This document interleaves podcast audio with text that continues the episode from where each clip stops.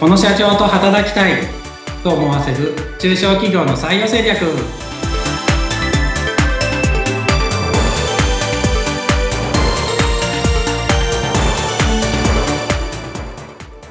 採用定着士で社会保険労務士の梅田です。ご一緒するのは水野ゆきです。梅田さん今回もよろしくお願いします。よろしくお願いしますさて、梅田さん、今回は梅田さんが行っている採用支援の最近の事例についてということで、どんな事例のお話いただけますか？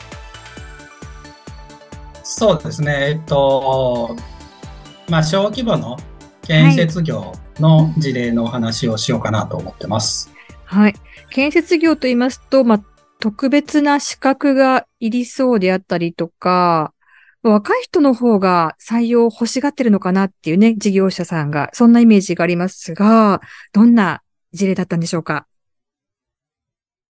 あそうですね。まあ一般的には本当若い人をどこも欲しがってますね。で、まあ本当現場作業員とかであれば、まあ未経験者でもいけると思うんですけど、まあその今回の事例は、まあ電気工事士っていうものが、え方を募集している会社で、はい。えっと、そうですね。まあちょっと、うんと、まあ全く未経験だとちょっと厳しいよっていうことをちょっと元会社さんが言っていたっていうような感じの会社になります。そうすると少しハードルが高い採用支援になってくるかと思うんですが、どんな形で進めていかれたんですか？えっと、まあその会社の採用支援を、まあ始めて、えー、っと、1年ぐらいになるんですけど、えー、っと、まあホームページを作って、うん、えー、っと、まあ、インディードに紐付けをしてっていうのは、はい、まあ、まあそれを1年やってきてる感じなんですけど、うん、まあ結果あまり、えっと反響がない状態っていうのは状態なんです。で、やっぱ、えー、なんで反響ないかっていうと、やっぱ他社との差別化が、まあできてないというか、まあ同じような求人になっているっていうところ、まあいろいろヒアリングしてその会社の良さっていうのは、まあ記載はしてるんですけど、うん、まあでも、やっぱ他社とのその辺の差別化、うん、うんそう、まあ要は電気工事士として働く上でって意味ですけど、うんうん、えー、っと、まあ、電気工事士としてその会社に入ると、うん、他の電気工事士の求人を出している会社と比べて、何がどうお得なんですかっていう部分って、うん、まあ、結構どの会社もそうなんですけど、うん、あのー、はっきり差別化できないですよね。なんで、まあ、なかなか応募が出ないのかなっていうところは感じてはいて、はい。うん。っていう感じですね。で、まあ規模感もそこの会社そんなに大きくないので、うん、やっぱ条件も他と比べてちょっと悪いぐらいな感じとか、まあせいぜい一緒ぐらいだと、本当にそこのつと、そこに勤める意味ってない感じなんですよね、労働者の人が。なんで、なかなか厳しいかなっていう感じはもともと話はしてたんですけど、はい。うん。そこに難しいところにどのようなアプローチをされていったんですか？なので、とりあえず、えっと、まあ非常にいい社長なので、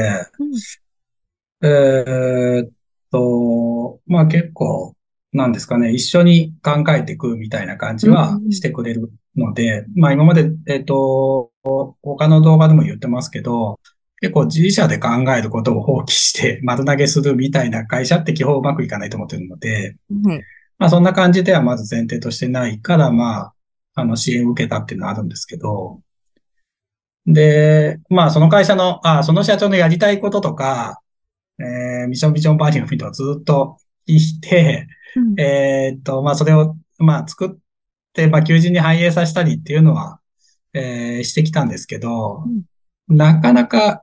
言語化が、まあ結構苦手な方って結構多くいて、その社長も袖にも出ずあんま得意ではないので、うん、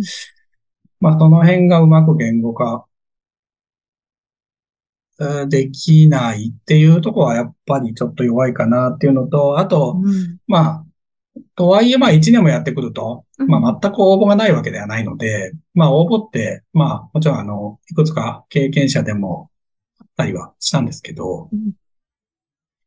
ただやっぱ経験者って、えっと、聞きたいのってやっぱその部分で、うん。と、要は今自分が勤めている会社でこういうことが、うんと良くないと思っていて、この会社に入るとそういうとこが解決するかとか、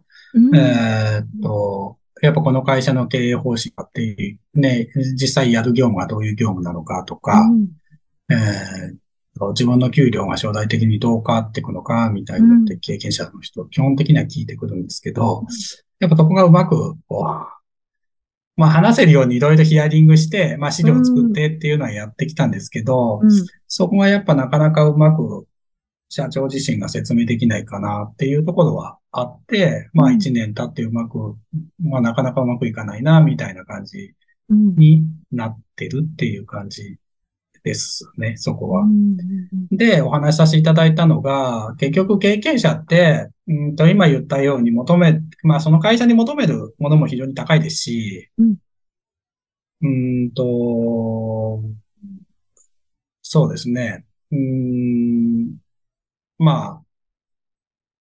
会社に求めるものとか、まあその会社の将来性みたいな非常に気にするので、うん、まあそういうことをうまく、まず話せないと、うんと、他の会社に流れちゃうというか、応募があっても、うんうん、結局経験のある人を欲しいのは、その会社だけではないので、多分何社も受かるんですよね、うん、そういう経験者って。うんうん、そうそう。で、まあ要は、三つ四つ受けて、三つ四つ全部受かるみたいな感じ。で、その三つ四つの中から一社選ぶみたいな感じだと、まあその辺を一番魅力的に語った会社とか語れた会社に行くじゃないですかっていうところで、まあその辺が、えー、うまく説明できないと、やっぱ来ないよね、みたいな感じは、まあ一年かけて結構実感されたみたいで。はい。なので、この間お話しさせていただいたのは、もちろんあの経験者採用って、なんで経験者をそもそも採用なきゃいけないのかっていうと、うん、えっ、と、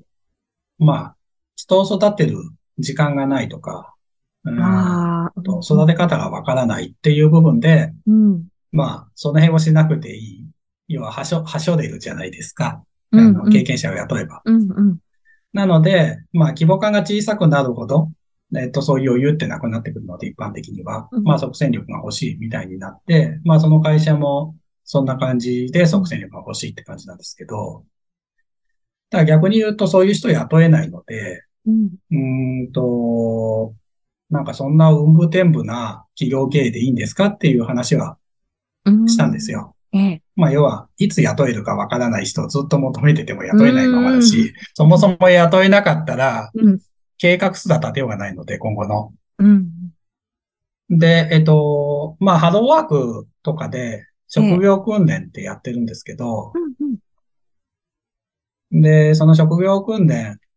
を、うんと、やってるハローワークにちょっと問い合わせこの間したら、うん、そう、なんか電気工事の基礎みたいな、まあ、そのず、そのものズバリの、うん、その、講座って、まあ、当然ないにはないんですけど、とか、まああればラッキーぐらいの話ですけど、うん、まあ近しいことをやってるみたいな職業訓練はあって、うん、で、まあ、その職業、卒業生とか雇えたら、まあ多少、うん、まあ未経験とはいえ、多少それに興味が、その仕事に興味があるし、えー、と、まあ知見も多少あるので、まあそういう人だったらまだいいのかな、みたいな感じもあって、ちょっと問い合わせしたんですけど、まあその時はそう、10、10, 10人ぐらい講座受けてて、で、卒業した人が3人ぐらいしか決まってないみたいな話があって。あら、はい。なんで逆に言うと7人から選べる感はあるかなと思ったんですよ。うんうん、そう。なんで、そういう人を雇っていくのもいいんじゃないですかっていう話は、そう、させてもらった感じですね。うんまあ、即戦力って、うん、いうことばかりにこう目を向けるのではなくて、はい、興味のある方に少し目を向けていくっていう、少しシフトをチェンジしていくっていうところですよね。まあそうですね。うん、その方がまだいいかなと、まだいいかなとは思ってて。うん、で、えっ、と、結局、計画が立てられないっていうのは一番の問題だと思っていて。はい。うん、うん、うん。で、えっ、と、まあそのハローワークの人を雇うとかっていう感じであれば、まあとりあえず雇えるので、雇える可能性は相当程度高いので、多少選ぶにしても。あのなんでまあその人を、えー、っと、とりあえず雇えば、行く計画は立てられるはずなんですよ。ってやれば、もう自社のコントロール化なので、うん、えー、と、まあ、運部天部の経営にはならないかな、とは思ってはいて。うんうんうん、そう。で、その育成ノウハウがたまればそういう人いっぱい雇えるわけじゃないですか。はい。の方が、えー、っと、採用のハードルっていう意味だと下げられるんですよね。育成力があれば。うんうんうんうん。うんうんうん。で、ハードルが下げられるから採用できるって話で、結局、えっと、ハローワークの卒業生みたいな、何、そういう職業訓練をちょっとかじった人がなんで余るのかっていうと、うん、まあもちろんそこが、えっと、みんなにそこに目を向けてないっていうのも、えー、一つあるのかもしれないですけど、うんうんもう一つは、なんだろうな、そういう人だと即戦力じゃないから、そのまま現場すぐに投入して、一人でやってこいって言っても無理だから、うん、結局採用に至らないみたいな感じもかなりあると思って、うんそう。なんで、そこの層を雇えるようになれば、受け入れの幅が広がるんで、うん。そうというハードルはかなり下がるかなとは思ってはいます。うんやはりその、採、まあ、採用段階に、うん、段階に応じて、こう、ターゲットを変えていくっていうのも大事になってくるわけですね。あそうですね、うん、そこはすごい大事だと思います。で、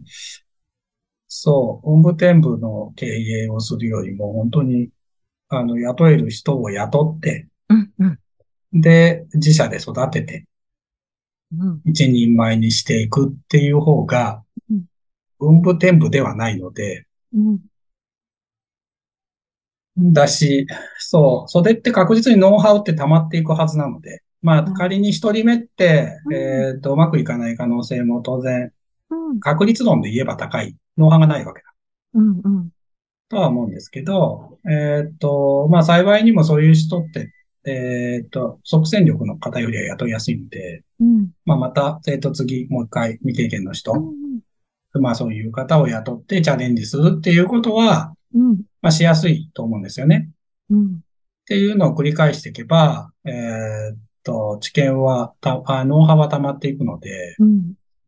で、そういうノウハウを今のうちに貯めていけば、その会社の財産になるので。ええそうですね。うん、そう。で、そうですね。で、本当にそれがうまく、まあ一人目からうまくいけば一番いいと思いますけど、うんうんうん、まあうまくいくようになれば、うん、うまくいく確率が高くなれば、うん、本当にそれは、えー、っと、他の他社と比べたら、うん、えー、すごく有利になるかなっても思ってるので、一応今そういう提案をして、うん、まあちょっと社長もその気になってるので、うん、まあちょっとそっちの方向でも、もちろん即戦力求人は出し続けるんですけど、ええ、当然来ればいいので、それで。ただまあ、それが来る保証もないので、うん、まあ違う方法も試していった方が、まあ、企業経営としてはリスクが少ないかなと思ってるので、うん、まあそっちの話も今一緒に進めていくっていう感じの話をしてます。うんまあ、確かにこの経営者の方一人だけで自分の思いでこう採用活動していくと、もう即戦力、即戦力って思いばっかりになっていくんですけれども、やはりそこで少し、え違った視点から梅田さんからそうしたアドバイスがあると、あ、育成することも大事だし、それがノウハウになるっていうことが分かると、それが会社の強みにも将来になっていくと思うので、まあ、そうした視点をいただけるっていうのは非常にありがたいことだなというふうに聞いて思いました。さあ、この話聞いて、はい、はい、梅田さんに、えいろいろなご相談したいっていう方いらっしゃるかと思います。様々な事例もね、他にもお持ちだと思いますので、梅田さんにアクセスするにはどうしたらいいですか？えっ、ー、と、概要欄の方に、えっ、ー、と、うちの会社の、えっ、ー、と、ホームページなどを貼っておくので、まあ、そこのリンクから、えっ、と、お問い合わせいただければと思います。はい。ということで、ぜひ、ホームページもチェックしてみてください。ということで、梅田さん、今回もどうもありがとうございました。ありがとうございました。